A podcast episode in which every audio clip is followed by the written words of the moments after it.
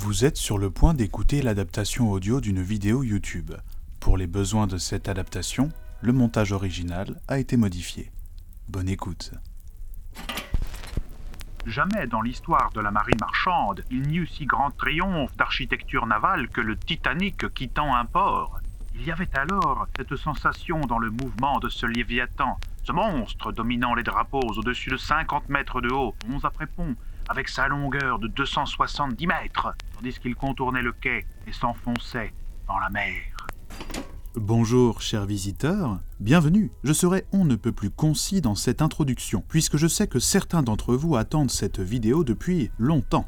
Aujourd'hui, je vous embarque pour une incroyable promenade dans les recoins les plus magnifiques de la première classe du Titanic. Au menu du jour, un programme balnéo dans un décor typiquement oriental, un cigare devant un véritable feu de bois et un thé dans une salle aux allures tropicales, entre autres. Le tout alors que nous serons au beau milieu de l'océan, dans le navire le plus luxueux de son temps.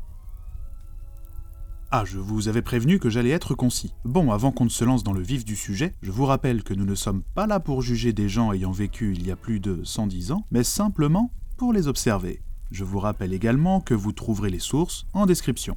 Si vous avez bonne mémoire, vous devez savoir que nous ne sommes pas à notre coup d'essai en ce qui concerne le Titanic sur cette chaîne. Il y a déjà eu une vidéo sur la troisième classe, une sur la deuxième, et en ce qui concerne la première classe, nous avons vu les cabines, les lieux de restauration et les infrastructures dédiées au sport. Bref, nous nous sommes déjà bien baladés, mais aujourd'hui ce sont la détente, la décompression et l'oisiveté qui seront à l'honneur, puisque nous allons profiter des installations de grand luxe de la première classe. Après tout, à bord on dit qu'on se trouve plus dans une sorte de Ritz flottant plutôt que dans un véritable navire. Et pour cause, ce ne sont pas les endroits luxueux qui manquent à bord. Tenez, voici ce que dit Mrs. Mahala Douglas, une passagère de première classe, à propos du navire.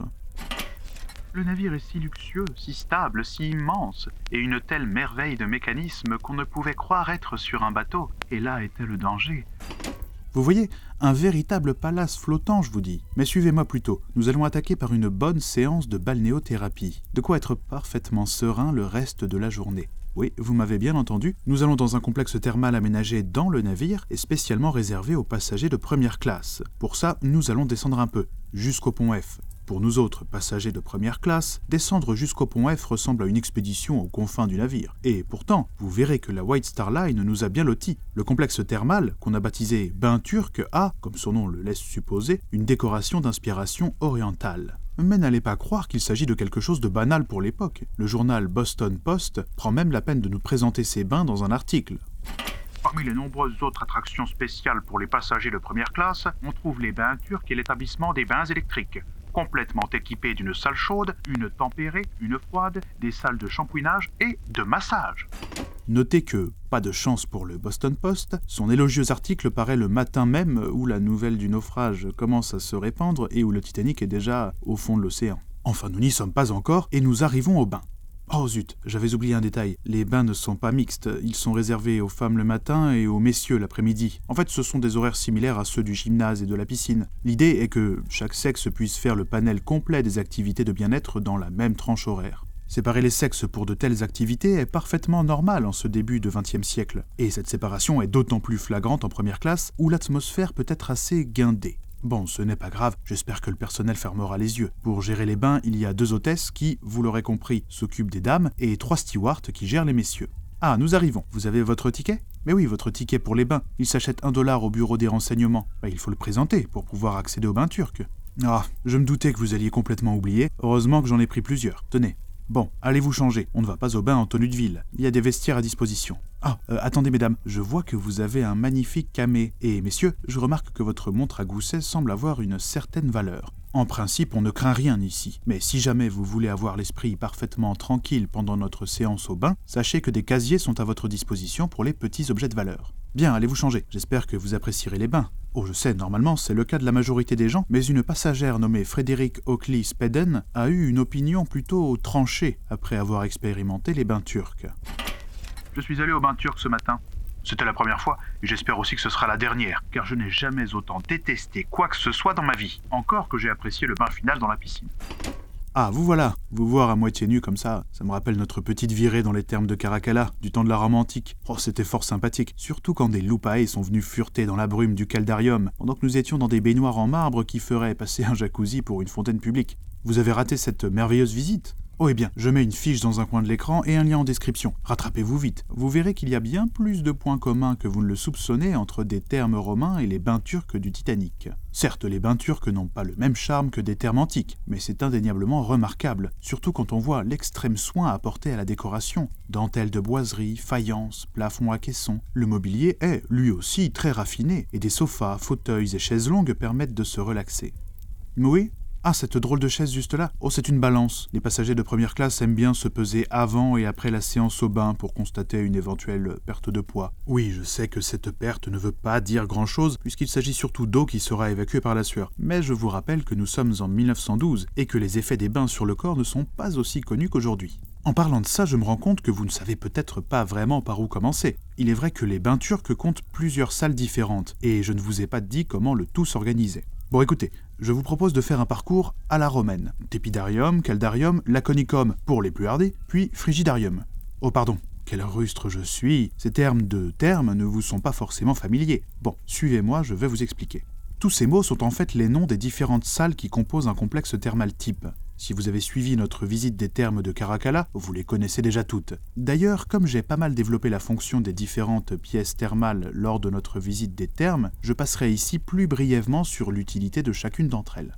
Vous voyez, ici nous sommes dans ce qu'on appelle un tépidarium, une pièce tiède qui sert surtout à amorcer le processus de sudation et habituer le corps à une température un peu plus chaude que la moyenne. C'est la première étape du parcours thermal classique. En attendant de commencer à suer, j'attire votre attention sur l'ingéniosité du système de chauffage des bains turcs. Ils sont situés juste à côté de l'un des conduits de cheminée du navire. Pour chauffer ces salles, le complexe profite donc d'une partie de la chaleur directement rejetée par les fourneaux qui alimentent les machines. La chaleur des chaudières est aussi utilisée pour chauffer la piscine qui se trouve juste à côté.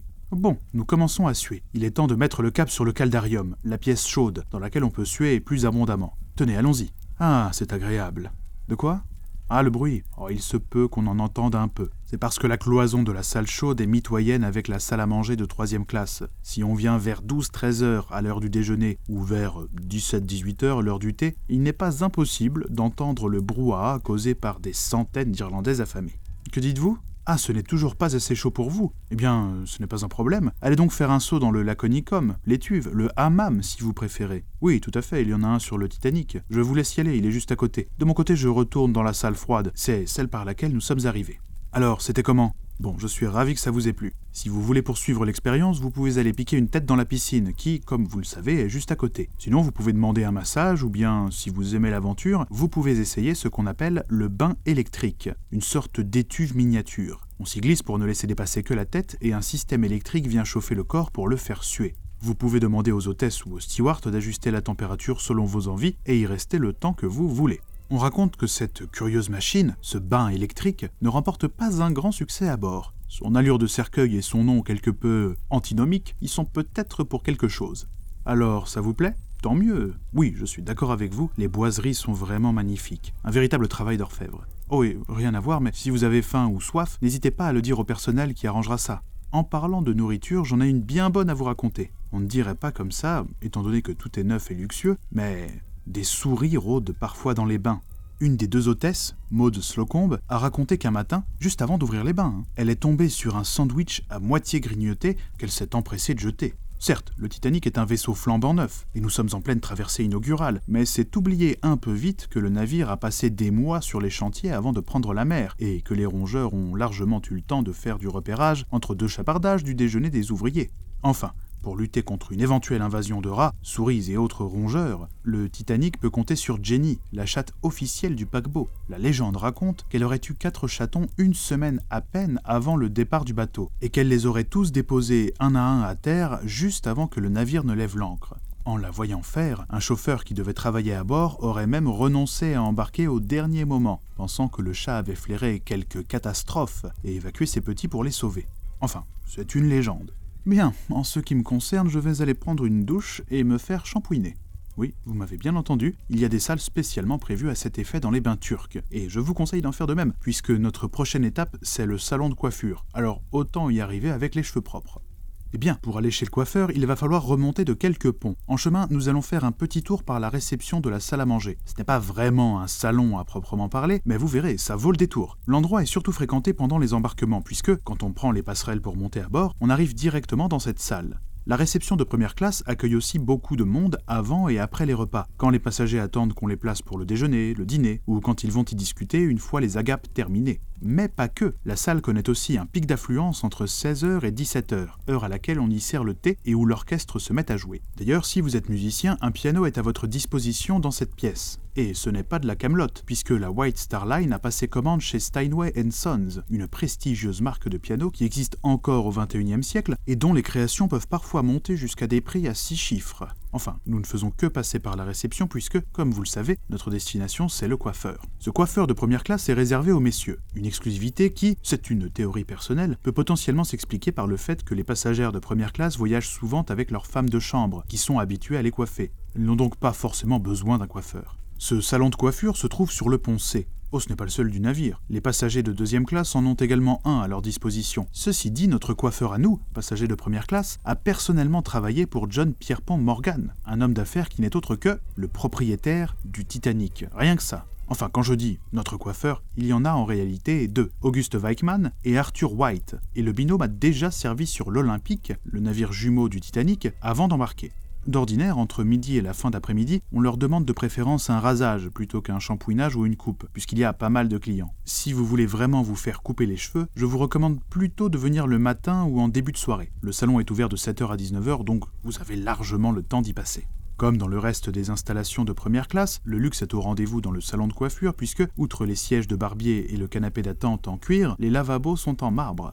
Si vous voulez prendre un petit souvenir du Titanic, c'est le moment. Le coiffeur fait aussi office de petite boutique dans laquelle on peut acheter des cartes postales et d'autres petites choses, des stylos, du parfum, du tabac, de la maroquinerie, des drapeaux, avis aux vexillophiles, ou des petites cuillères, avis aux microcochléarmes à fil. Ce n'est pas un hasard si on trouve autant de breloques dans le salon, puisque les coiffeurs du bord n'ont pas de salaire, à part un shilling symbolique, l'équivalent de quelques euros reçus pour chaque coupe effectuée. Et encore, le shilling ne vaut que pour une formule complète comportant un shampouinage, une coupe et un rasage. Si vous ne voulez que l'une de ces trois prestations, il vous en coûtera 25 centimes, une somme dérisoire. Comment les coiffeurs font donc pour gagner leur croûte alors? Eh bien, une partie de leur revenu provient un peu de la vente des petites marchandises qu'ils proposent, et sur lesquelles ils touchent un pourcentage. Mais ils vivent surtout grâce aux pourboires laissés par les passagers. Tenez, c'est exactement comme cette chaîne sur laquelle vous l'avez peut-être remarqué, on ne vend que Quick. Pas de publicité intempestive, pas de promotion de produits ou de marque quelconque qui brille par son inutilité, pas de mercantilisme, pas de laïus d'homme sandwich, on ne fait la promotion de rien si ce n'est du travail qualitatif et indépendant.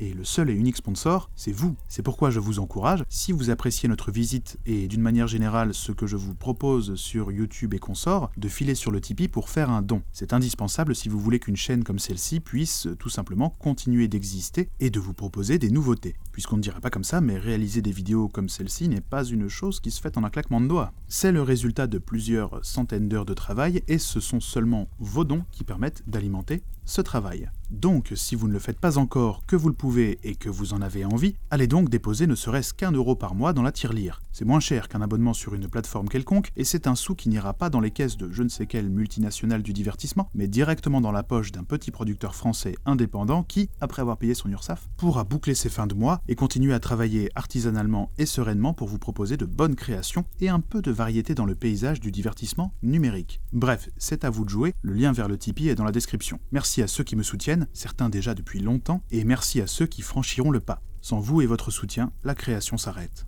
Je compte sur vous comme les coiffeurs du Titanic comptent sur leurs clients pour pouvoir continuer d'exercer leur métier. D'ailleurs, ces coiffeurs travaillent plutôt bien, non? Je vais leur prendre quelques cartes postales. Ça fait un peu vieillot, mais bon. Pardon? Oui, même en 1912, les cartes postales sont un peu démodées, surtout ici, sur le Titanic. La grande mode, c'est d'envoyer des marconigrammes, des télégrammes sans fil. Le mot vient du nom de Guglielmo Marconi, l'un des inventeurs de ce mode de communication. Pensez donc, le Titanic est à la pointe de la modernité, il est équipé de la TSF, la télégraphie sans fil, et il est tout à fait possible d'envoyer des messages à terre. Le prix est variable. Plus le message est long, plus il est cher, fatalement. Mais vous pouvez en rédiger un qui sera transmis aux opérateurs radio du navire, qui l'enverront quand ils auront le temps, parce qu'ils ne sont que deux et croulent sous les demandes d'envoi. Bref, faites comme vous voulez, mais moi, je vais faire les choses à l'ancienne. D'ailleurs, je vais aller dans le salon d'écriture pour rédiger mes courriers. Vous m'accompagnez? Oh, formidable. Pour atteindre ce salon, nous allons suivre les escaliers et monter jusqu'au pont A. Ce n'est pas très loin. En passant, je vais vous montrer la réception du restaurant à la carte. Vous verrez, c'est charmant et les canapés de soie sont magnifiques. Cet endroit a rigoureusement la même fonction que la grande réception de première classe par laquelle nous sommes passés tout à l'heure. À la différence près qu'ici l'ambiance est plus intimiste et feutrée, comme l'atmosphère du restaurant à la carte et du café parisien qui juste à côté en somme. L'endroit permet aux passagers de se rassembler avant et après les repas, et des musiciens y jouent de temps en temps. Enfin, je vais être plus précis, dans la grande réception, c'est le quintet du navire qui joue, et dans la réception du restaurant à la carte, c'est le trio. Mais poursuivons. Nous allons prendre les escaliers pour monter jusqu'au pont A. En première classe, il y a deux grands escaliers. Un à l'avant du navire, qui va du pont des embarcations, juste au-dessus du pont A, jusqu'au pont E, et l'autre à l'arrière, qui dessert les ponts A, B et C. Ce sont d'excellents points de repère et un bon moyen de circuler à bord. Là, nous sommes dans l'escalier arrière, qui est plus petit que celui qu'on trouve à l'avant. Ah, vous voulez voir l'autre escalier? Le gros Oh, ça ne pose aucun problème. Venez, nous allons passer par la promenade extérieure. Je ne vous l'ai pas encore montré, et ça nous fera prendre l'air. Ah, c'est vivifiant, pour sûr. En première classe, on a le choix pour ce qui est d'aller prendre l'air. La promenade du pont A est couverte, et des fenêtres permettent de ne pas être totalement exposé aux quatre vents quand on sort. Comme en deuxième classe, il est possible d'y louer une chaise longue et un plaid. Mais si vous aimez la nature et les éléments, vous pouvez aller faire un tour sur le pont des embarcations. Là, la promenade est ouverte et vous pourrez y prendre de bons bols d'air iodé. Ah, vous entendez ces aboiements? Vous ne rêvez pas, il s'agit bien de chiens. Le bateau en transporte une douzaine, et tous appartiennent aux passagers de première classe. Les chiens voyagent dans un chenil qui se trouve sur le pont F. C'est le charpentier du navire, M. Hutchinson, qui se charge de promener quotidiennement les toutous sur les ponts extérieurs. Oh, lors du naufrage, tous les chiens périrent, sauf trois deux Poméraniens et un Pékinois qui, étant donné leur petite taille, ont probablement été cachés sur les canaux par leur maître. Mais des rumeurs rapportent que certains passagers ont préféré mourir avec leur chien plutôt que de l'abandonner dans le naufrage. Ce serait le cas d'une certaine passagère américaine qui, dit-on, a été retrouvée gelée, les bras autour du corps de son chien, gelé lui aussi. D'autres passagers ont été plus pragmatiques puisqu'ils ont demandé un dédommagement à la White Star Line après la perte de leur animal lors du naufrage. Enfin, l'honnêteté me pousse à vous le confier, au risque de passer pour un sans-cœur, mais le sort de ces sacs à m'indiffère au plus haut point. Allons plutôt voir le grand escalier. Le voilà. Vous l'avez probablement déjà vu puisque, même si ce n'est qu'un lieu de passage, il est assez emblématique du navire et est une véritable démonstration de savoir-faire en ce qui concerne la décoration. L'ornement de l'escalier est inspiré d'un style anglais de la fin du XVIIe, début du XVIIIe siècle. Les rampes en chêne sont ornées de feuilles en bronze doré et, sur chaque palier, on trouve une statue d'Angelot en bronze brandissant une lampe, sauf sur le pont D où ils sont remplacés par un candélabre. Mais la pièce maîtresse de l'escalier, c'est sans doute la grande coupole de verre qui surmonte. Le jour, la lumière naturelle la transperce, et la nuit, elle laisse passer les lueurs d'un immense lustre d'une cinquantaine de lampes. Bon, si vous avez fini d'admirer l'escalier, nous allons passer dans le salon de lecture. C'est à deux pas. Ce salon n'est pas vraiment le plus fréquenté du navire, mais il a beaucoup de charme. Il a été pensé pour être aux dames ce que le fumoir est aux hommes, même si ces derniers peuvent y entrer, contrairement aux femmes qui ne peuvent pas accéder au fumoir. Le salon de correspondance, aussi nommé salon de lecture ou d'écriture, est très lumineux, et comme il est situé sur l'un des ponts les plus hauts du navire, la hauteur sous plafond est conséquente, 3 mètres 30. Malgré son côté cosy, ce salon est relativement peu fréquenté par les passagers. Il faut dire qu'il y en a d'autres bien plus tape à l'œil, vous verrez. Ah, vous avez aussi une lettre à écrire finalement. Eh bien, euh, vous trouverez sans doute du papier et une enveloppe dans l'un des écritoires. Sinon, demandez à un steward. Et si vous voulez poster votre courrier, déposez-le dans la boîte aux lettres juste à côté de l'entrée. Tiens, cette affaire de courrier me rappelle que le Titanic est avant tout un navire de transport, notamment de courrier. C'est dans son nom, RMS Titanic. RMS pour Royal Mail Ship, navire postal royal. Et la cargaison de courrier qui dort dans les entrailles du bateau a de quoi occuper les facteurs pendant quelques temps, puisque le navire contient quelques 7 millions de lettres. Le paquebot transporte aussi dans sa soute, outre les bagages parfois excentriques des passagers de première classe, euh, je fais référence ici, entre autres, aux dizaines de malles de vêtements de Charlotte Drake Cardeza, à une Renault type CB, à des antiquités égyptiennes et un exemplaire du Rubaiyat, un recueil de poésie, incrusté de plus d'un millier de pierres précieuses montées sur de l'or. Et il y aurait d'autres exemples. Mais bref, outre tout ceci, le Titanic transporte des produits manufacturés, de la nourriture, des vêtements. Vous l'avez compris, il fait aussi un peu cargo. Pour la compagnie, c'est un moyen non négligeable de rentabiliser la traversée puisque, je vous le rappelle, le navire n'est pas complet lors de son voyage inaugural et, hormis la troisième classe, les autres ne sont pas franchement rentables. C'est bon, vous avez terminé? Que je vous lise ma lettre? Oh mais attendez, c'est intime ça. Non, non, non. Tenez, hop, de toute façon, elle est déjà dans la boîte. Venez, nous allons plutôt faire un tour dans le grand salon. Si vous êtes d'humeur indiscrète, vous n'aurez qu'à y laisser traîner vos oreilles puisque c'est surtout là que ça cause. Ce salon est à deux pas du cabinet d'écriture. Regardez, nous y sommes déjà. Que vous dire sur cet endroit? Hmm, Pas grand-chose, si ce n'est que c'est l'une des salles les plus fréquentées par les passagers de première classe. Il faut dire que l'endroit est magnifique, vaste, lumineux, mixte, accessible de 8h à 23h30 et qu'on peut y commander café, thé, liqueur ou autre boisson. Vous remarquerez que la décoration a quelque chose de très français. C'est normal puisqu'elle est inspirée de celle du château de Versailles. Certains éléments du mobilier sont même des répliques. Enfin, vous savez ce qu'on dit, hein, souvent imités. Il est tout à fait plausible qu'ici, en deuxième classe, il soit possible de demander aux stewards des jeux de société comme les dames, les échecs, les dominos. Mais attention, pas de jeux de hasard et d'argent ici, ça nuirait à la bienséance. Non, ce genre de vice, c'est au fumoir qu'on le pratique. La bibliothèque qui trône dans le salon est remarquable, et vous pouvez y prendre des livres. Ils ne sont pas en libre accès, mais il est possible de les demander à un steward qui vous apportera la référence que vous lui avez donnée. Comme l'ambiance du grand salon peut être un peu bruyante, étant donné qu'il est très fréquenté, il est tout à fait possible d'aller bouquiner tranquillement dans le salon de lecture, là où nous étions juste avant de venir. Vous voulez prendre un livre? Il y a surtout des classiques littéraires et les succès du moment. Je me demande si la collection du navire comporte le roman Futilité de Morgan Robertson. Vous ne connaissez pas? Eh bien c'est une fiction qui fut publiée en 1898, 14 ans avant le voyage inaugural du Titanic. Cette histoire raconte le triste sort d'un gigantesque paquebot imaginaire nommé le Titan. Il est réputé pour être insubmersible et aussi pour être le plus gros navire de son époque. Malheureusement, il coule après avoir percuté un iceberg que la vigie avait repéré au dernier moment.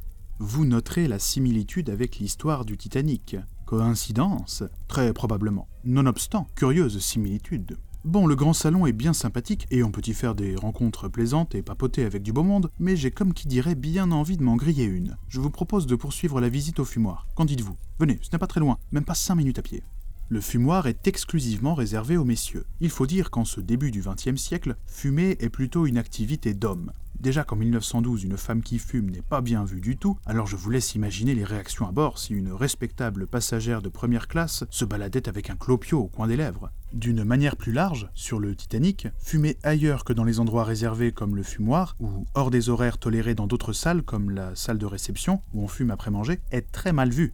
Officiellement, tous les espaces du navire peuvent être plus ou moins fumeurs, mais officieusement, la bienséance interdit de fumer n'importe où. Tenez, nous entrons. La décoration feutrée du fumoir est inspirée de celle des clubs de gentlemen londoniens. Acajou incrusté de nacre, alcôve et vitraux qui tamisent la lumière et donnent un petit côté aristocratico-médiéval. Vous ne serez pas étonné d'apprendre que l'endroit fleure bon le tabac, ça va de soi, et les alcools forts que vous pouvez vous procurer auprès du premier steward qui passe. Mais pas que, il y a aussi une odeur de feu de bois qui émane directement d'une cheminée. C'est d'ailleurs la seule véritable cheminée dans les espaces communs du navire. Certes, on peut en trouver dans d'autres salons, mais elles sont électriques pour limiter les risques d'incendie. Vous vous en doutez, avec cette ambiance feutrée et la possibilité de cumuler alcool et tabac, le fumoir est l'endroit tout indiqué pour les discussions d'affaires tardives, mais aussi pour les jeux d'argent et de hasard. Méfiez-vous avant de vous lancer dans une partie de cartes. Les joueurs professionnels sont nombreux à bord des navires transatlantiques et le Titanic ne déroge pas à la règle. En même temps, le jeu est une façon banale de tuer le temps lors des longues traversées, et les passagers aisés, voire très aisés, ne sont pas rares sur les navires. Avec un peu de talent, il est possible de plumer les bourgeois un peu trop naïfs, et les joueurs professionnels le savent très bien. Le Titanic a d'ailleurs son joueur professionnel en première classe. Il s'agit d'un certain Harry Homer, un Américain qui n'est pas en l'odeur de sainteté dans nombre de villes, puisqu'il est fiché et traîne, en plus de quelques avis de recherche, un casier judiciaire euh, assez conséquent. Il survivra au naufrage et, entre quelques séjours en prison, il poursuivra tranquillement sa carrière de truand.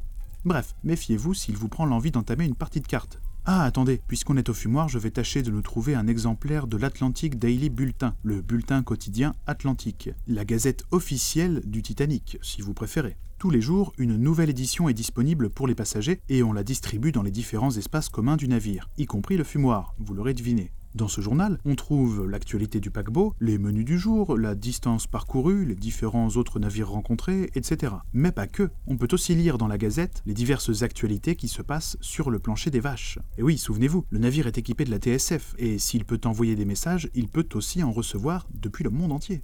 Pardon? Ah, la fumée vous incommode Bon, passons alors dans le café véranda. C'est juste à côté du fumoir. On y accède via une porte tambour. Après vous.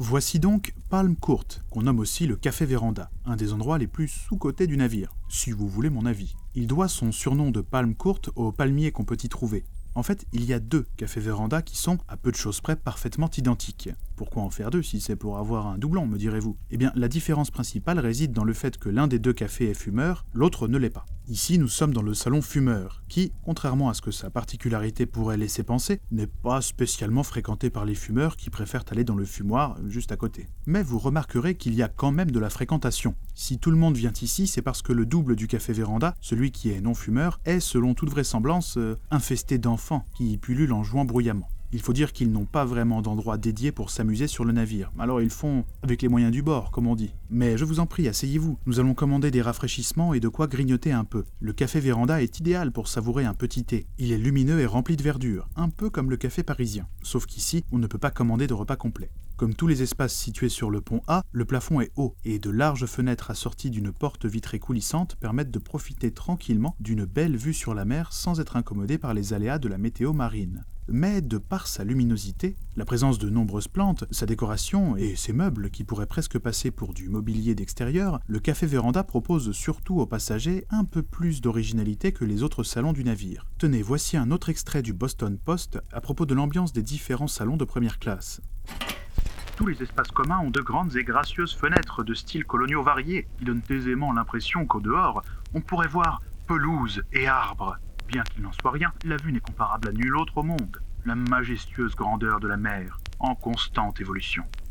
Bon, vous l'avez compris, d'une manière générale, les loisirs sur le Titanic sont de plusieurs sortes. Il y en a des tranquilles et sages, on se balade, on papote ou on ragote, autour d'un thé, d'un café, on bouquine, on entretient sa correspondance. D'autres sont plutôt du ressort du bien-être et de la détente, le sport et les soins du corps par exemple, mais d'autres occupations, surtout en première classe, relèvent des affaires ou des mondanités, notamment dans le fumoir et le grand salon. En même temps, la première classe concentre de nombreux personnages qui gravitent dans les hautes sphères de l'immobilier, de l'industrie ou autres. Il y a des propriétaires de compagnies diverses, des collectionneurs d'art, des hommes d'affaires, plein de gens qui ne se connaissent pas toujours, mais qui ont parfois tout intérêt à se rencontrer pour parler business. Et les différents salons du Titanic, notamment le fumoir, sont parfaits pour ça. Oh, en parlant d'affaires, si cette vidéo vous plaît, ne la gardez pas pour vous et pensez à la partager, que ce soit de vive voix ou sur les réseaux. C'est aussi et surtout vous qui pouvez permettre à ces vidéos d'avoir de la portée. N'oubliez pas non plus, et ce, toujours si ça vous plaît, de laisser un pouce, un commentaire, et si ce n'est pas déjà fait, abonnez-vous. N'hésitez pas non plus à me rejoindre sur les réseaux pour vous tenir au courant de l'actualité. Et vous n'êtes peut-être pas au courant, mais il y a également un serveur Discord dédié à la communauté de cette chaîne. Je vous mets des invitations en description si vous voulez le rejoindre.